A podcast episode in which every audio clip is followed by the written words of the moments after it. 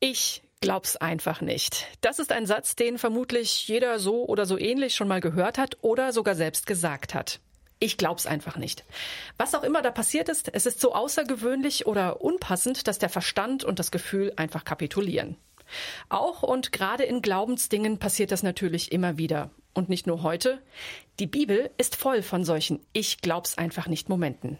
Es ist ja nun wirklich nicht so, als hätten die Menschen damals nicht an Gott und dem, was er ihnen zugesagt hat, gezweifelt. Im Gegenteil. In etlichen Berichten greifen sich die Menschen an den Kopf und fragen sich, was ist hier los? Hat Gott das gerade wirklich gesagt? Meint er das ernst? Oder auch, ich kann gar nicht glauben, dass das, was ich hier gerade sehe, erlebe, erfahre, wirklich von Gott kommen soll. Aus diesen Geschichten können wir auch heute noch sehr viel über das Glauben und Zweifeln lernen und deshalb haben wir einige davon gesammelt und wollen in dieser Sendung darüber ins Gespräch kommen. Wir, das sind meine Kollegen hier im Studio und ich bitte euch einfach mal reihum, euch kurz vorzustellen. Ich bin Markus Baum. Ich habe es mit einem besonderen Zweifler zu tun gehabt. Wobei das ist die Frage, ob es wirklich Zweifel waren, nämlich mit Mose. Mhm. Mein Name ist Hanna Wilhelm. Ich habe den Thomas, also den klassischen Zweifler der Bibel, und die Pharisäer, die eigentlich eher Nicht-Zweifler waren. Ich bin Steffen Brack. Ich habe mich beschäftigt mit Sarah und Abraham. Der Vater des Glaubens wird Abraham im Neuen Testament genannt. Umso erstaunlicher, wenn man seine Geschichte dann liest, wie oft er dann doch gezweifelt hat. Ich bin Elke Drossmann und ich habe mich mit jemandem beschäftigt, der von Berufswegen eigentlich nicht zweifelt, nämlich Zacharias. Aber dann gibt es doch so einen Moment. Mhm. Und mein Name ist Katrin Faludi und ich habe auch eine Geschichte mitgebracht und zwar von dem Mann, der Pate steht für die Jahreslosung 2020, nämlich der Vater, der zu Jesus geht und ihn bittet, seinen Sohn zu heilen und diesen Satz sagt, ich glaube, hilf meinem Unglauben. Ja, jeder von uns äh, steht hier Pate für ein oder zwei Beispielgeschichten aus dem Alten und Neuen Testament. Wir stellen die Zweifler jetzt auch nochmal im Detail hier in dieser Runde vor.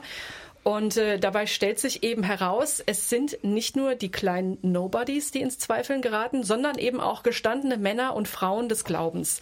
Diejenigen, die viele ähm, gerne so mit Glaubensheld titulieren, waren nicht gegen Zweifel immun. Das haben wir eben hier schon ganz kurz anklingen hören. Steffen, Du hast zwei ganz große Namen mitgebracht, die Erzeltern. Genau, Abraham und Sarah.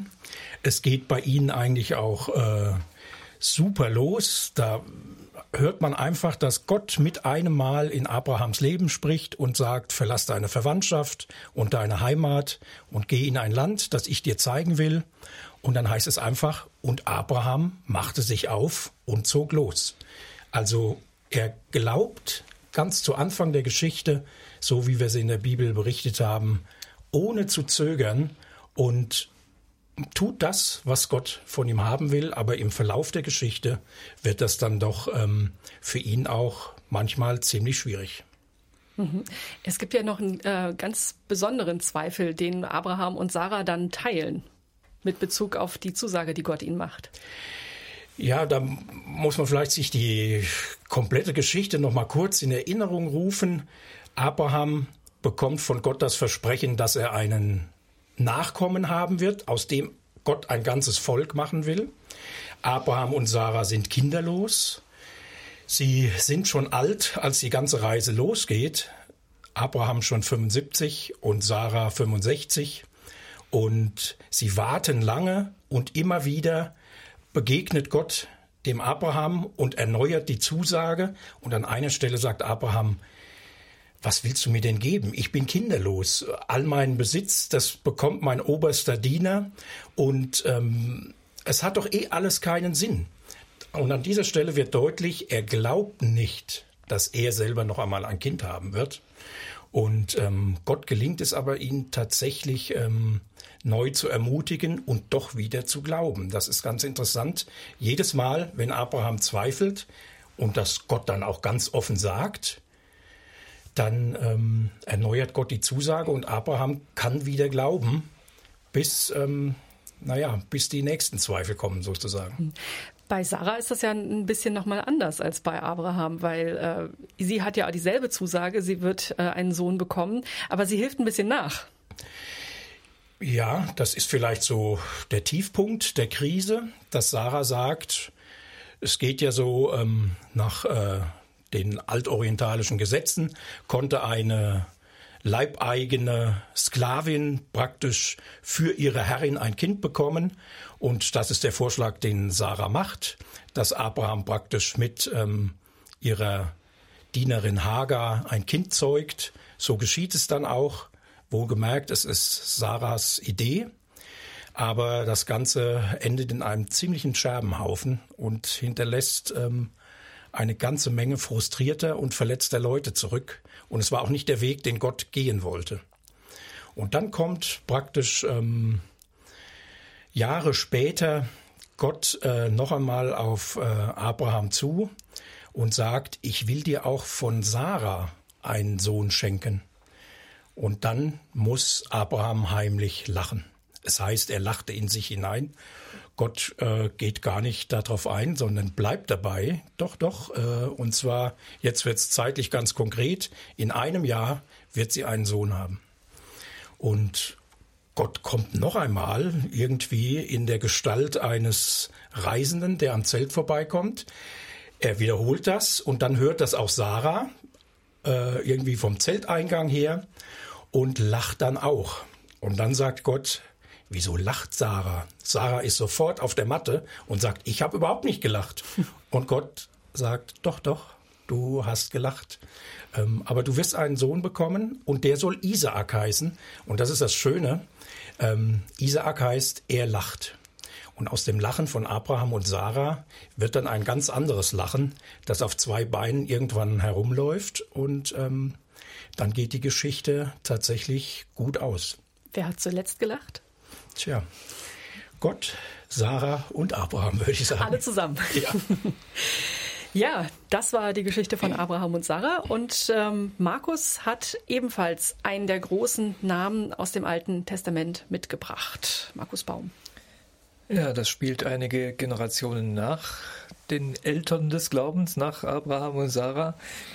Äh, Mose, der soll ja einige Generationen später dann die Nachkommen Abrahams und Sarahs aus Ägypten, wo sie einige Zeit lang Zuflucht gesucht hatten, aus bestimmten Gründen, herausführen und ähm, Mose ist zu dem Zeitpunkt, wo er diesen Auftrag bekommt, auch schon nicht mehr der Jüngste, hat auch schon einiges auf dem Kerbholz.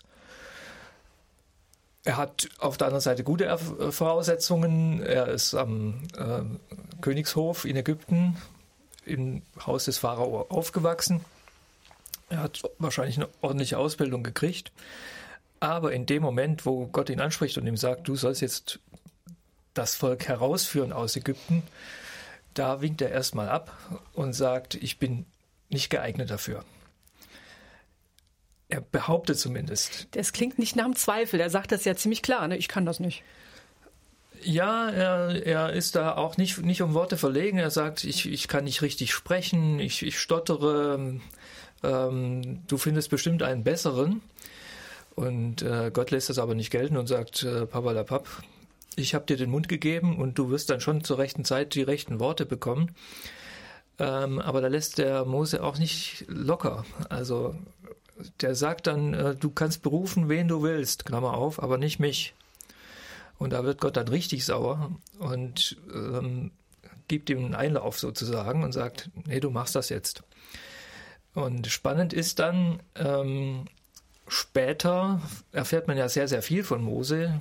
Der macht ja dieses Unternehmen äh, Auszug aus Ägypten und Durchzug durch die Wüste und so weiter über viele Jahre und man hat dann nie den Eindruck, äh, dass der Mann um Worte verlegen ist. Also dieser, dieser vorgeschobene Grund, warum er das nicht machen will, äh, das spielt dann hinterher keine Rolle mehr. Es kommt dann schon noch mal eine Situation, wo Mose tatsächlich auch Zweifel hat, aber dann sind es sind es ähm, nicht so sehr Zweifel auf ihn selber bezogen, sondern es sind Zweifel an der Wirksamkeit Gottes. Und da will er dann ein bisschen, ein bisschen nachhelfen. Ähm, das ist aber viel, viel später. Und ähm, es, es zeigt, ähm, große Menschen treten manchmal hinter sich selber zurück, versuchen sich auch ein bisschen zu verstecken oder geraten da in, in, äh, in eine Falle, dass sie im Grunde sagen, ich will das nicht. Sie schieben Zweifel vor, dabei ist es eigentlich Furcht. Und gegen Furcht muss man eigentlich anders vorgehen. Das wollte ich dich gerade fragen. Wenn du diesem Zweifel einen Namen geben wolltest, was wäre das? Furcht? Ich denke ja. Mhm. Also mit Furcht kann man anders umgehen als mit Zweifeln. Äh, Furcht kann man anders begegnen und dann muss man sie aber erstmal benennen. Mhm. Ja. Und ähm, im Fall von Mose war das dann klar. Dann geht es um, um das Vertrauen auf Gott und auch das Vertrauen auf sich selber. Mhm. Ja. Also er bildet mehr so den Selbstzweifel ab. Zumindest äh, am Anfang seiner Karriere. Mhm. Später ist es dann der Stress äh, im Umgang mit, mit den doch etwas schwierigen Volksgenossen, die nicht immer so ähm, parieren, wie er das erwartet. Ähm, er kämpft sich für sie auf und er, er setzt sich für sie ein.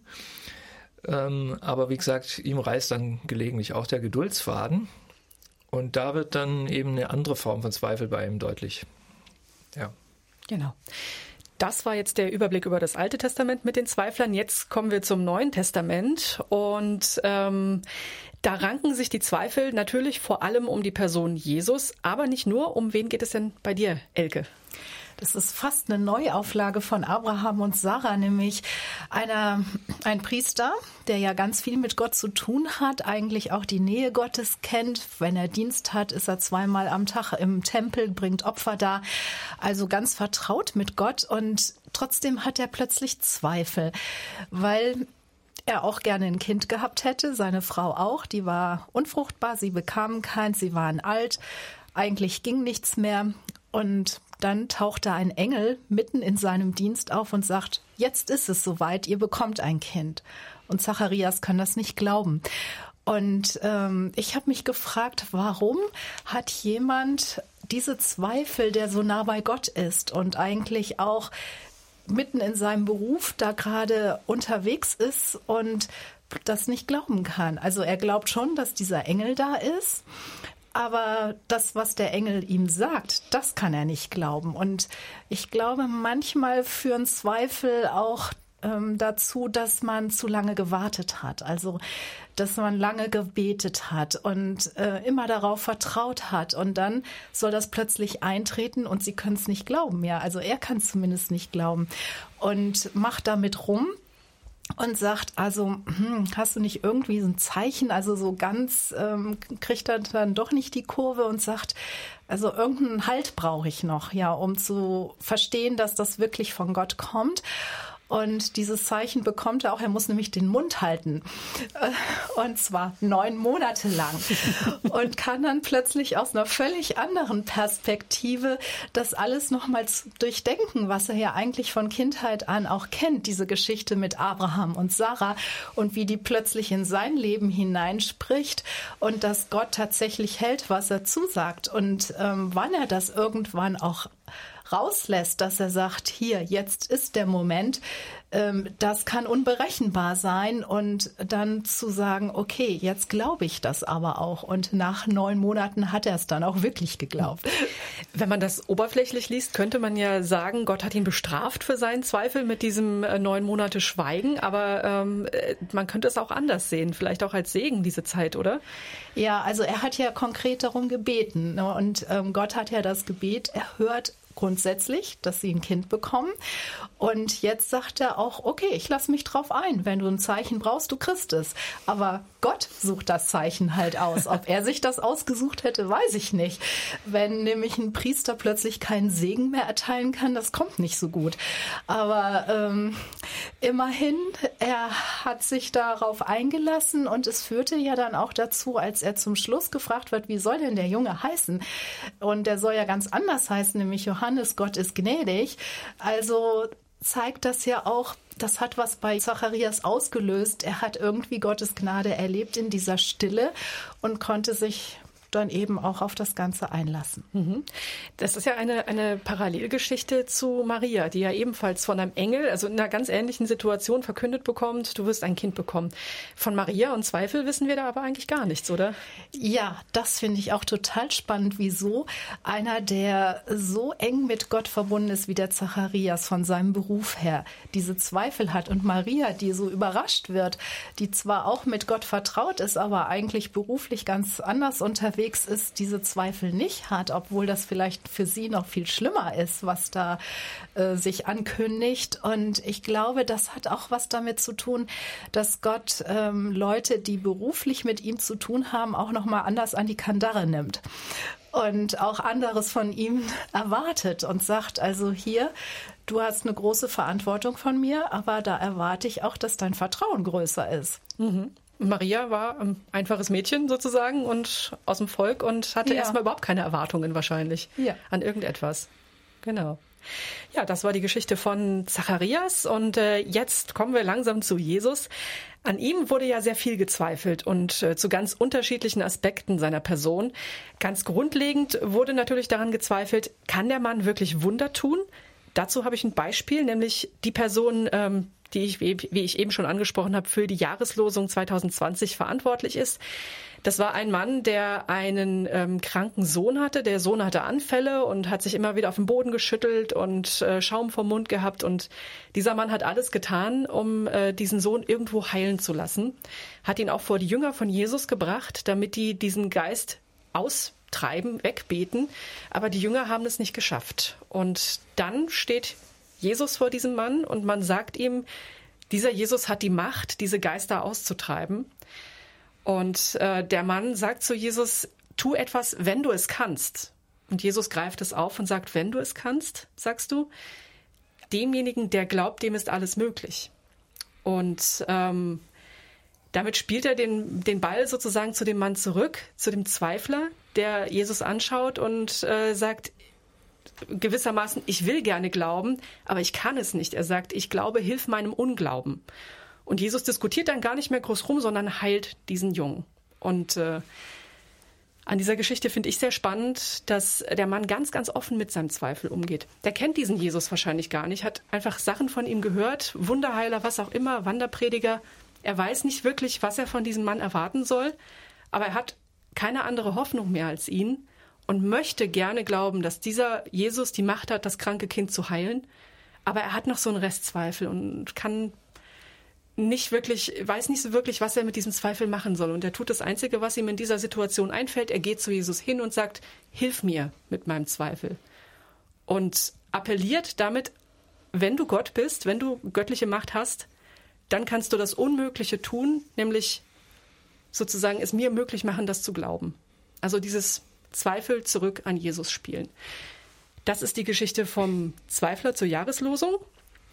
Und Jetzt haben wir noch ein, ähm, eine andere Geschichte von Hannah oder zwei Geschichten sogar. Denn ähm, das eine, was ich jetzt erzählt habe, das war der grundlegende Zweifel. Ist dieser Mann, ist dieser Jesus in der Lage, Wunder zu tun? Viele aber waren Augenzeugen dieser Wunder oder haben die Geschichten von anderen erzählt bekommen, was Jesus gemacht hat ähm, und haben Berichte gehört. Und trotzdem hatten sie massive Zweifel, dass das, was Jesus gemacht hat, von Gott kam.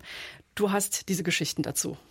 Ja, ganz konkret geht es da zum einen um die Gruppe der Pharisäer. Das waren damals, war die Elite äh, der religiös Ausgebildeten, die kannten sich aus in den äh, jüdischen Schriften. Und ich denke, da ist es ein bisschen so, wie Elke es vorher gesagt hat. Gott nimmt diejenigen, die quasi von Berufswegen mit dem Glauben zu tun haben, manchmal noch ein bisschen extra ran, ähm, weil sie ja auch die Verantwortung haben. Sie lehren andere über Gott und sie sollen ja eigentlich ein Vorbild sein. Und da ist es natürlich umso gravierender, wenn das nur hohle Worte sind und nichts dahinter.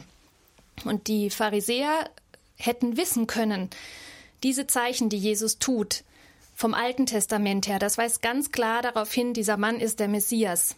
Aber sie wollten es nicht glauben, weil das hätte sie selbst in Frage gestellt mit ihrem Regelsystem, mit ihrem Bild von Gott. Und Jesus greift sie daraufhin wirklich ganz massiv an aber nicht, um sie zu beleidigen, sondern weil er möchte, dass sie ins Nachdenken kommen, dass sie ihr eigenes Gottesbild ihr eigenes Selbstbild auch in Frage stellen. Und das Traurige an der Geschichte ist, dass sie das nicht tun. Ähm, Jesus benutzt da ein sehr hartes Bild, er nennt sie übertünchte Gräber. Wenn man sich das heute mal vorstellt, die, die Gräber ähm, in, in Israel, die hatten keinen Blumenschmuck wie bei uns, das wäre bei der Hitze sinnlos gewesen, aber die waren dann oft weiß übertüncht. Aber trotzdem wissen wir, ein, ein, Grab kann schön geschmückt sein, innen drin sind Knochen, irgendwann ist es leer, also da ist nichts dahinter. Und zu sagen, ihr seid wie solche übertünchten Gräber, ihr seid Heuchler, ihr tut so, als ob ihr fromm seid, aber innen drin ist es leer, das ist ein sehr starker Vergleich. Der hätte diese Männer eigentlich ins Nachdenken, ins Zweifeln an sich selbst bringen können, aber leider hat das bei den meisten wohl nicht funktioniert. Wir kennen einige, der Nikodemus, der hat sich ins Zweifeln bringen lassen, aber viele eben leider auch nicht. Mhm. Ähm, es sind jetzt aber natürlich nicht nur die ähm, religiösen Anführer, die ähm, an Jesus zweifeln, sondern es gab natürlich ja auch seine engsten Vertrauten, die Jünger, die mit ihm unterwegs waren. Und auch die waren vor Zweifel nicht immun. Ja, genau. Das gibt ja da das klassische Beispiel ähm, vom Thomas nach der Auferstehung. Die Jünger waren alle zusammen. Er war dummerweise nicht dabei. Warum wissen wir nicht?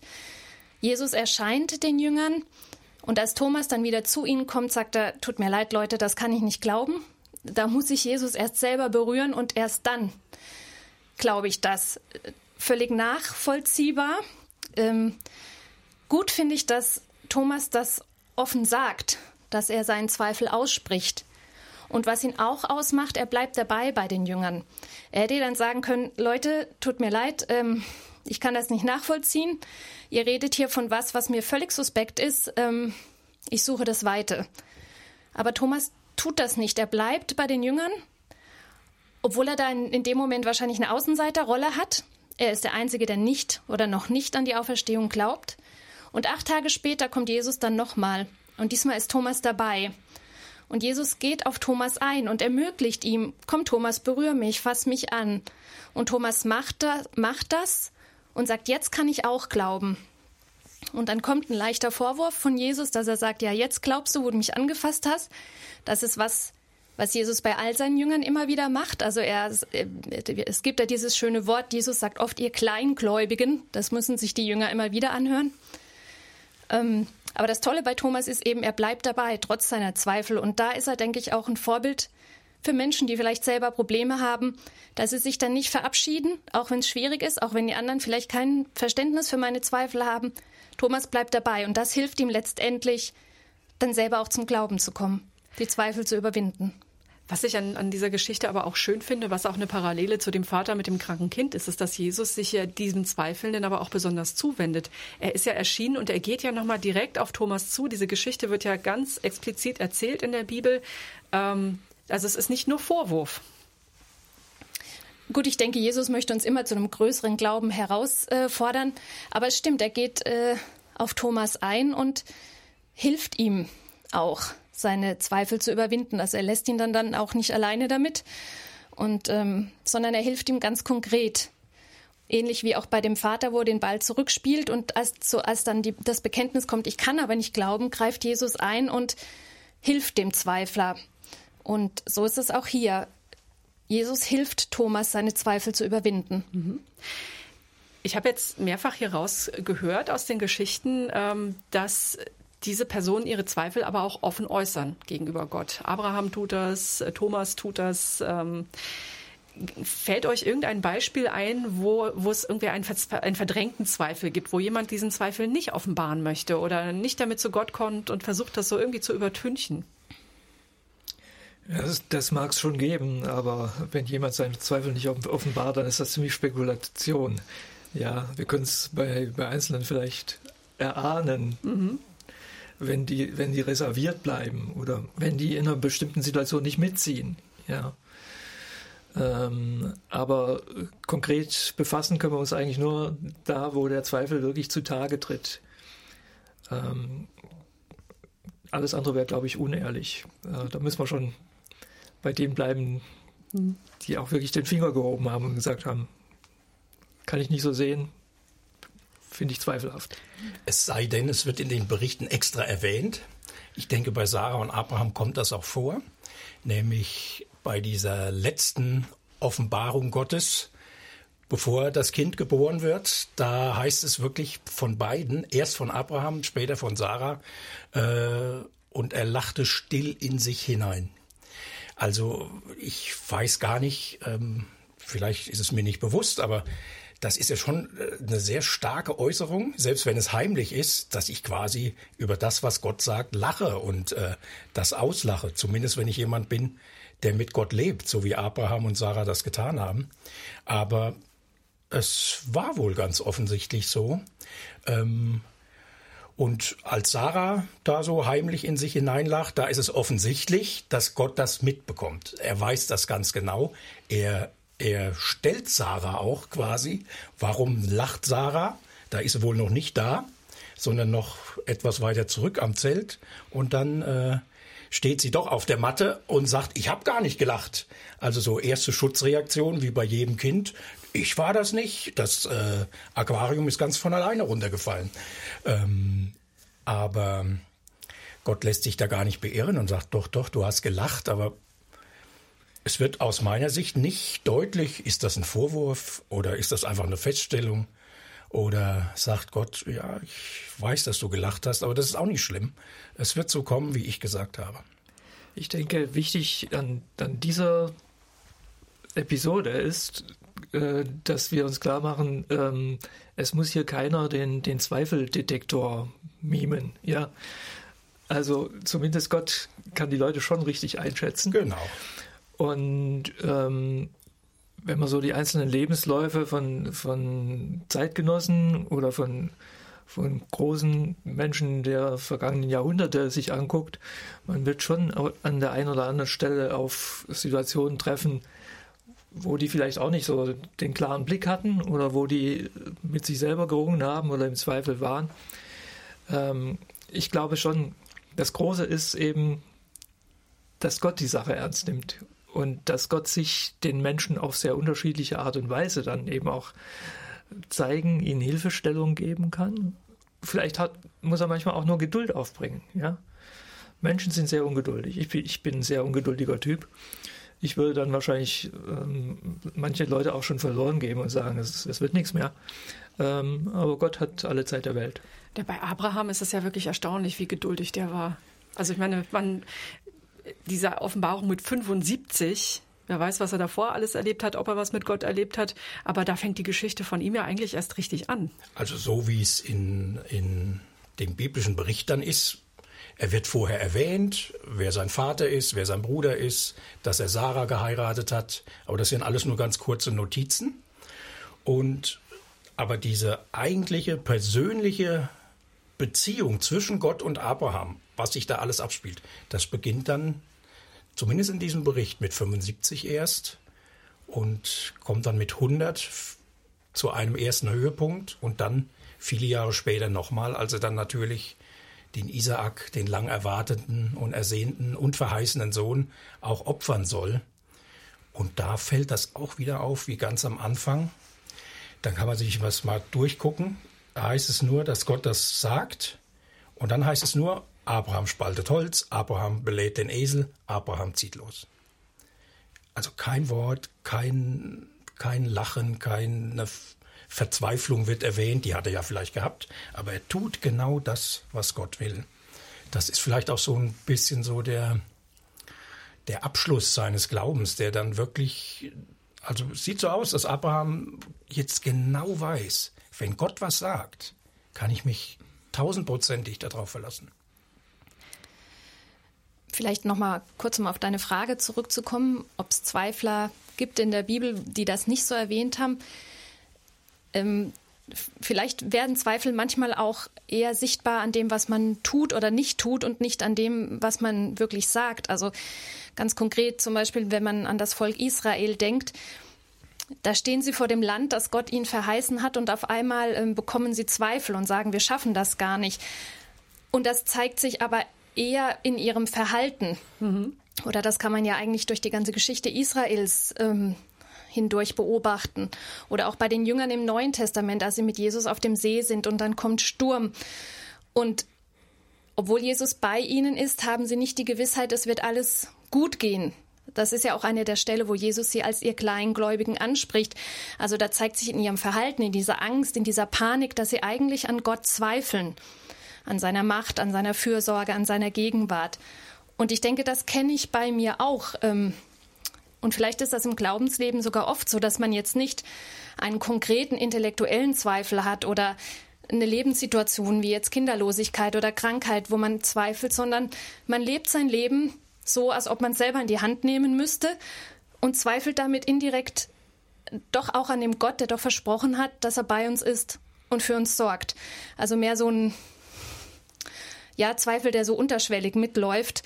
Und ich glaube, manchmal konfrontiert Gott diesen Zweifel auch, weil das ist ja auch keine Lebenshaltung, ähm, ja, die ihm gefällt oder er möchte uns ja weiterbringen. Er möchte uns ja zu einem wirklichen Vertrauen zu ihm führen. Und deswegen legt er da vielleicht manchmal auch seinen Finger in die Wunde und sagt, hör mal, du lebst eigentlich, du nennst dich Christ, aber du lebst eigentlich so, als ob du dich trotzdem um dich selber kümmern müsstest, als ob es mich gar nicht gäbe. Mhm. Also Zweifel, höre ich daraus, ist auch immer ein Fingerzeig auf, gib die Kontrolle ab. Und ich glaube auch manchmal ist der Zweifel gar nicht so offensichtlich oder demjenigen auch gar nicht bewusst. Das ist mir bei dem Zacharias so aufgefallen. Der hat lange gebetet, der hat Gott vertraut, der ist in seinem Alltag, der lebt einfach mit Gott und ähm, aber an einer Stelle ist so ein Wunderpunkt und ich glaube, er sieht den noch gar nicht. Und dadurch, dass der Engel dann auftaucht in seiner ähm, Arbeitswelt und ihm was sagt, womit er überhaupt nicht rechnet, tritt das, glaube ich, erst zutage. Und das, finde ich, ist ein ganz großes äh, Zeichen auch von Gottes Gnade, dass er auch so und äh, was so in uns herumwabert manchmal nach ähm, oben holt und anspricht und demjenigen die Chance gibt, äh, zu überlegen, vertraust du mir jetzt oder bleibst du in deiner Haltung? Mhm. Und Zacharias hat ein bisschen gebraucht, aber er ist dann da rausgekommen.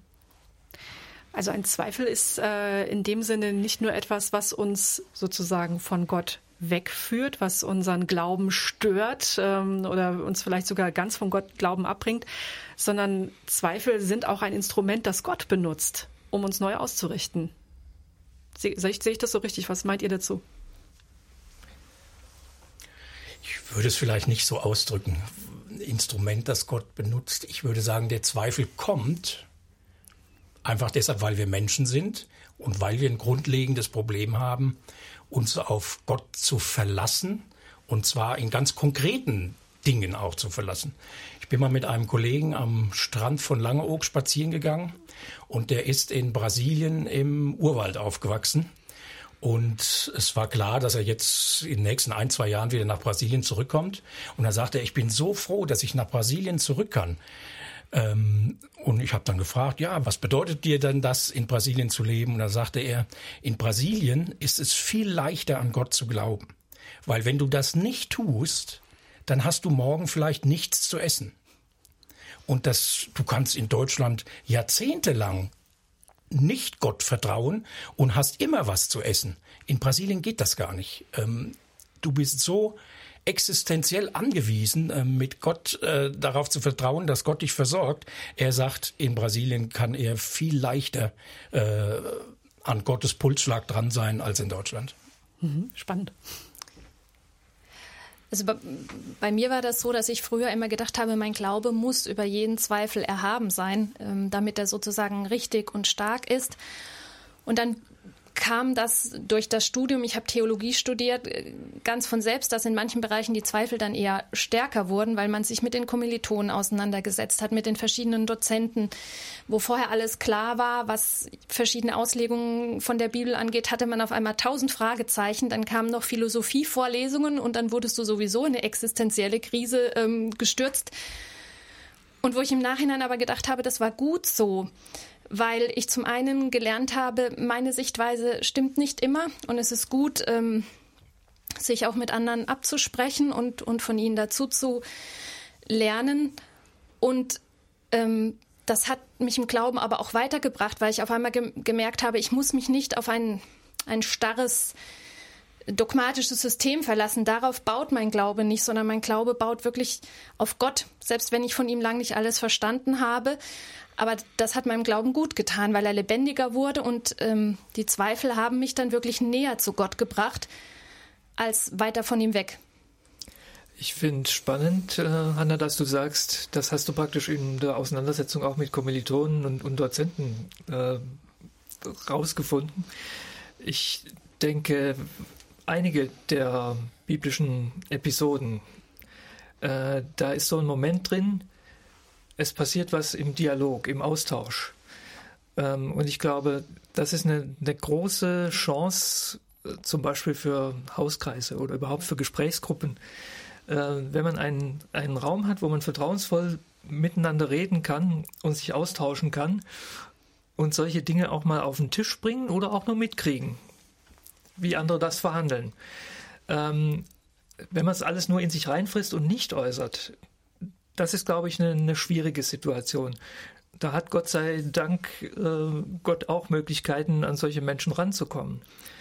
Aber beispielsweise in diesem kurzen Wortwechsel zwischen Jesus und dem besorgten Vater, ähm, wie viel der, der Vater dazu sich selber sagt, ich glaube, hilft meinem Unglauben. Also wie viel, wie viel Zweifelmoment er da offenbart und Jesus geht durch das, was er sagt und das, durch das, was er tut, darauf ein. Das ist ja gar nicht auszumachen, aber ich kann mir vorstellen, da schwingt sehr viel mit. Ja, also der wird sich auch überlegt haben, ähm, was mache ich hier eigentlich? Also kann der das? Ja, die, die Ursprungsfrage, äh, ist er überhaupt der richtige Mann für sowas? Mhm. Ähm, die schwingt ja schon, schon ein Stück weit noch, noch da mit und dass das überhaupt rauskommt, ähm, da kann Jesus dann eben auch andocken und kann was, kann was tun. Mhm. Ja. Das Rauskommen ist wichtig. Also wo du gerade diesen Hauskreis erwähnst, das ist in meinem eigenen Hauskreis tatsächlich so gewesen. Ich habe vor zwei Jahren da gesessen. Wir haben über das Thema Jesus, mein Freund, gesprochen. Und ich habe dann auch offen von Zweifeln erzählt, die ich hatte und Zweifelzeiten, wo das, wo mir das mit Jesus so überhaupt nicht klar war und wo ich nicht, nichts gemerkt habe. Ähm, nichts von Gottes Kommunikation, nichts, keine Gefühle und gar nichts, wo ich so ein Vakuum war, glaubensmäßig und mich da ganz, ganz lange dran abgearbeitet habe. Und dann war ein netter Abend, wir gingen dann nach Hause und auf dem Heimweg hat mich dann eine Frau aus dem Hauskreis eingeholt, die ist mir nachgelaufen. Die war noch nicht so lange dabei, ich kannte sie noch nicht so, nicht so gut. Und dann sagte sie zu mir, ich wollte nur mal Danke sagen, dass du das heute Abend erzählt hast. Ich habe genau die gleichen Zweifel immer gehabt, aber ich habe immer das Gefühl, unter Christen kann ich über sowas nicht offen sprechen. Und das hat mir heute so geholfen, ich habe mich verstanden gefühlt. Und äh, das hat mich dann auch froh gemacht, weil ich gedacht habe, gut, dass wir, also ich hatte so gedacht, soll ich das überhaupt erwähnen, soll ich davon reden? Und hinterher wusste ich warum. Und äh, die Frau ist heute noch dabei und hört sehr aufmerksam zu und so. Und da dachte ich, das war ein schönes Erlebnis für sie, dass sie endlich auch mal so dieses Schweigen aufbrechen durfte. Also ich denke auch, wenn du, wenn du auch was Markus gesagt hast, dieser Vater, da hat ja eine riesen Menschenmenge zugehört. Das muss den ja auch Überwindung gekostet haben. Ich muss da vor allem meinen Unglauben eingestehen. Mhm. Und trotzdem, wir profitieren bis heute davon. Also wie viele Christen haben dieses Gebet, ich glaube, hilft meinem Unglauben zu, oder diese Aussage zu ihrem eigenen Gebet gemacht. Und auch nochmal zu dem, was du sagst mit dem Hauskreis. Umgekehrt merke ich auch, dass es mir manchmal schwierig fällt, Zweifel bei anderen auch auszuhalten. Also nicht eine vorschnelle Lösung bringen zu wollen oder sagen zu wollen, das ist aber so und so oder Manchmal liegt das daran, dass ich Zweifel nicht nachvollziehen kann. Das ist klar. Wir leben alle in einer unterschiedlichen Situation, haben unterschiedliche Prägungen. Aber das ist was, wo ich merke, das möchte ich auch lernen. Wie gehe ich mit Menschen in unseren Gemeinden um, die zweifeln? Dass ich ihnen Raum gebe, dass ich vielleicht einfach für sie bete, zuhöre und das wird immer ein Abtasten bleiben. Wo sage ich was? Wo gebe ich mal einen Tipp und wo halte ich besser meinen Mund? Aber ich glaube, das ist auch ein ganz großes Thema. Mhm.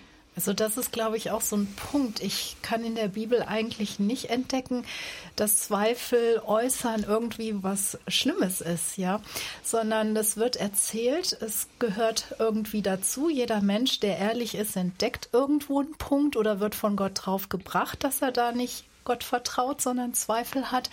Und dann gibt es aber immer die Chance, ähm, anders weiterzumachen. Und ich glaube, wenn ich Zweifel eher so sehe, dass das eine Chance ist, ein neues Vertrauen zu Gott zu gewinnen, so wie du das jetzt auch erzählt hattest, Steffen, dann ähm, kommen wir da auch von so einem Unbehagen weg und trauen uns eher solche Dinge beim Namen zu nennen. Und bei Jesus kann ich sowieso alles äußern. Also der weiß das ja eh da brauche ich kein Blatt vor den Mund nehmen und er freut sich, glaube ich, eher, wenn ich so ehrlich bin. Mhm.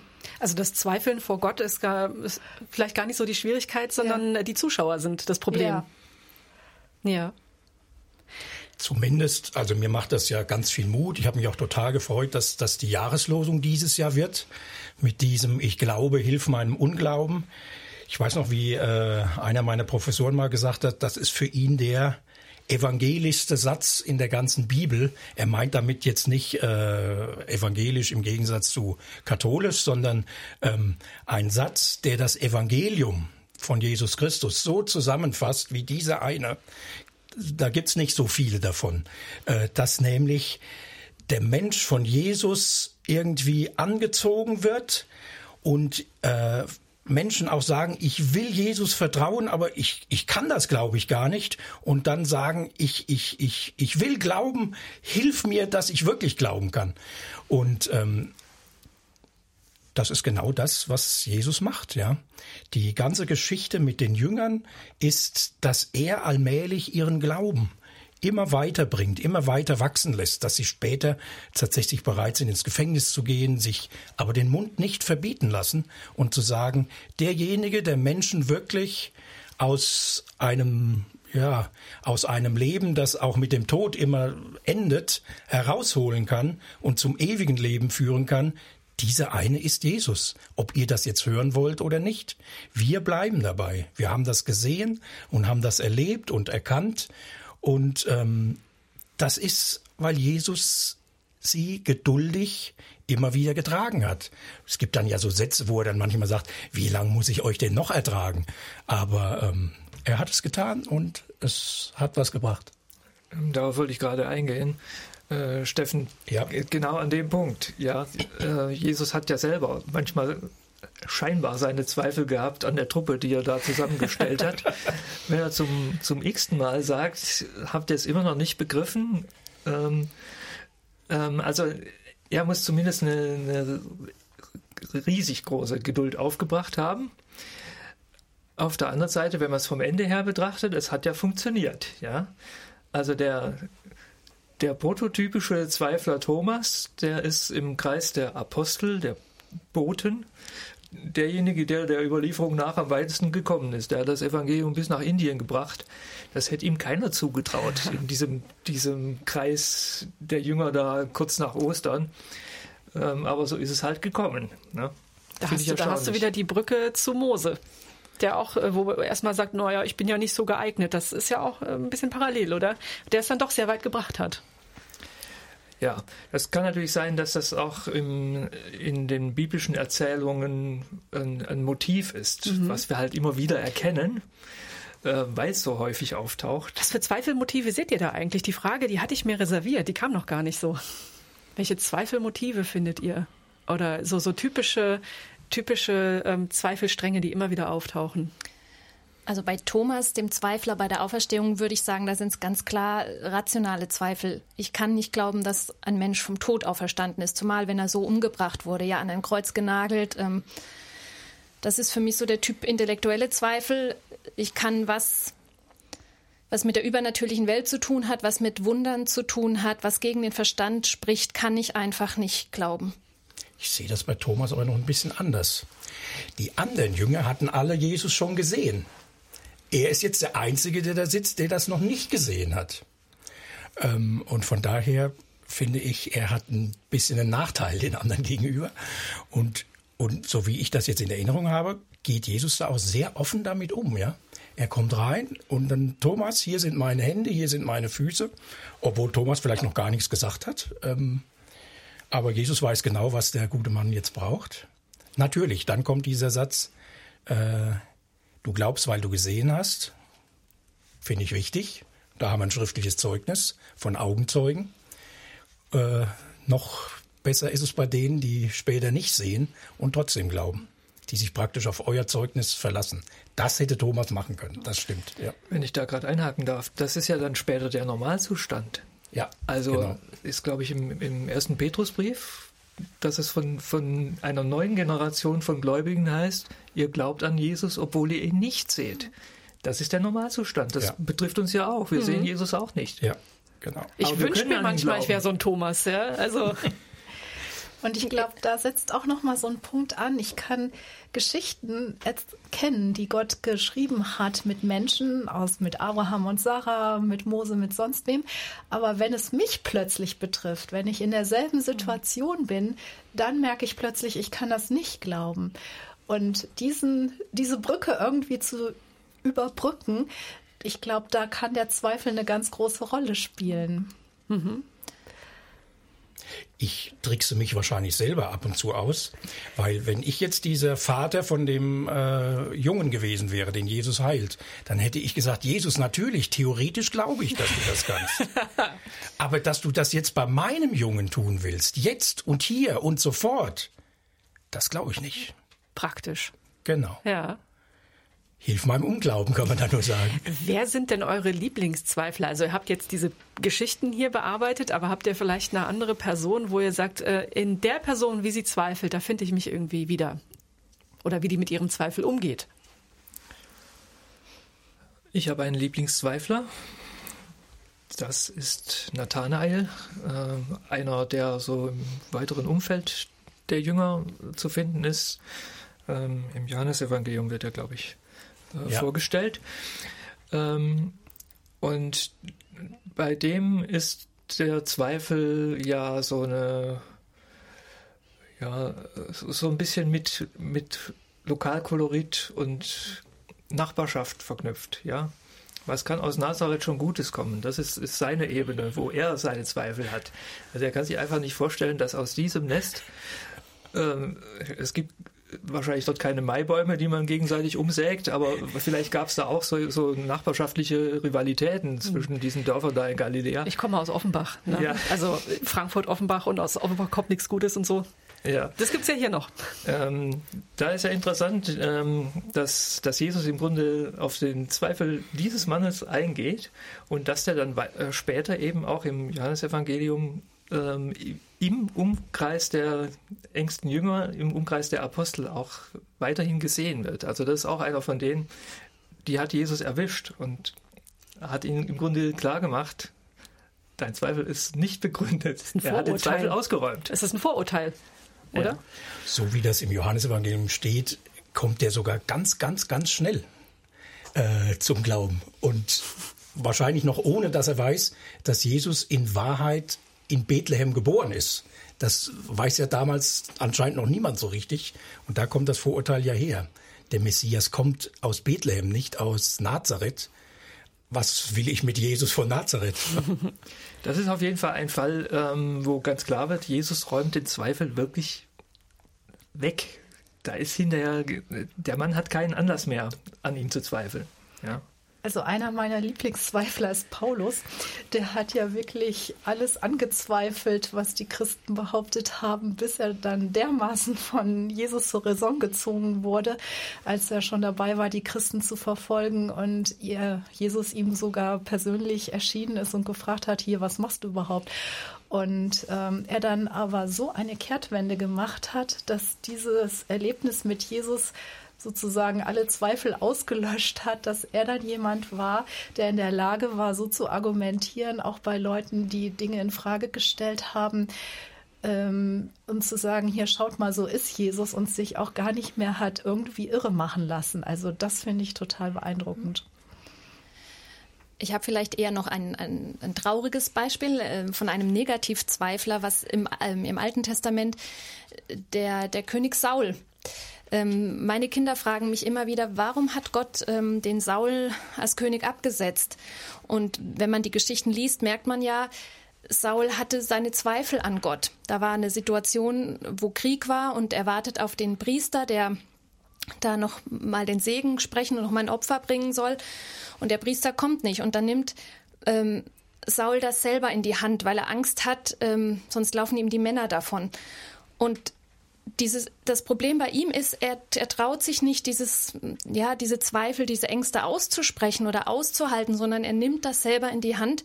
Und das ist letztendlich das, womit er seine Königsherrschaft verspielt. Ich bin mir sicher, David hatte auch Zweifel. Das bringt er ja in den Psalmen auch zum Ausdruck. Aber er äußert sie eben und ähm, kann deswegen nah an Gott dranbleiben. Also Saul von dem her eher als trauriges Beispiel, was passiert, wenn man seine Zweifel unterdrückt, nicht rauslässt. Ganz kurz letzte Frage. Wir kommen schon so auf die Zielgerade. Was lernen uns die Zweifler von damals heute? Was ist beispielhaft, was vielleicht auch nicht? Was mich vor allem ermutigt, ist, ähm, wie Gott damit umgeht, wenn Leute zweifeln. Ähm, wir haben jetzt ja manches gehört und es ist ganz oft so, Gott bleibt geduldig und, und hat Möglichkeiten, ähm, in den Menschen, die zweifeln, den Glauben ganz neu wieder zu entfachen und anzustecken. Also es ist nichts, was ich irgendwie selber machen muss, dass ich jetzt krampfhaft wieder versuchen muss äh, zu glauben, sondern ich kann Gott die Zweifel benennen und bekennen. Und, und er hat Möglichkeiten, äh, wieder ganz neu in mir den Glauben wieder wach zu machen. Ich glaube es einfach nicht. Wir sind am Ende der Sendung angekommen und das war unser Thema. Ich glaub's einfach nicht. Wir haben uns ein paar ähm, Beispielgeschichten aus der Bibel vorgenommen ähm, über bekannte, vielleicht auch nicht ganz so bekannte Zweifler, auch große Namen aus der Bibel wie Abraham und Mose und haben geschaut, woran zweifeln die? Was passiert? Wie reagiert Gott darauf? Und was können wir heute noch daraus lernen? Ich bedanke mich bei euch, dass ihr mit dabei wart. Vielleicht verabschiedet ihr euch noch mal kurz mit eurem Namen. Ich bin Markus Baum. Danke, dass Sie zugehört haben. Mein Name ist Hanna Wilhelm. Ich bin Steffen Brack und bedanke mich auch. Und Elke Drossmann. Und Katrin Faludi und ich bedanke mich auch.